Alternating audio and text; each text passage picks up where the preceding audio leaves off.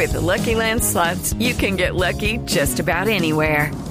This is your captain speaking. Uh, we've got clear runway and the weather's fine, but we're just going to circle up here a while and uh, get lucky. No, no, nothing like that. It's just these cash prizes add up quick. So I suggest you sit back, keep your tray table upright, and start getting lucky. Play for free at LuckyLandSlots.com. Are you feeling lucky? No purchase necessary. Void where prohibited by law. 18 plus terms and conditions apply. See website for details. Y el otro que renunció esta semana, pero el Twitter fue Felipe Zuleta. Entra el Quintero con Mauricio Quintero. Métase entre el Quintero en Voz Populi. Sé que estás pendiente a mí por las veces que me das like. De Twitter se nos fue don Felipe Zuleta porque, como él mismo lo diría, se mamó de tanta pichurria. Sacó una columna en el espectador diciendo que Twitter era una cloaca y al otro día su nombre se volvió tendencia por la cantidad de insultos que nunca leyó porque ya se había ido de Twitter. Seguramente para Felipe esta ya no era la red del pajarito azul, sino la del chulo podrido. Para mí Twitter no es como una cloaca, sino como una casa con perro de reja.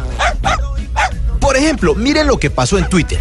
Para hacernos caer en cuenta del gran espacio que ocupa la gente en carros versus el poco espacio que ocupa esa misma gente en un bus articulado como el de Transmilenio, Peñalosa puso una foto de otro lugar fuera de Colombia en la que se vio un trancón de carros y esos mismos conductores de los carros saliéndose de los carros y subiéndose a un vía articulado. Ahí mismo saltaron todos esos perros de reja a ladrarle.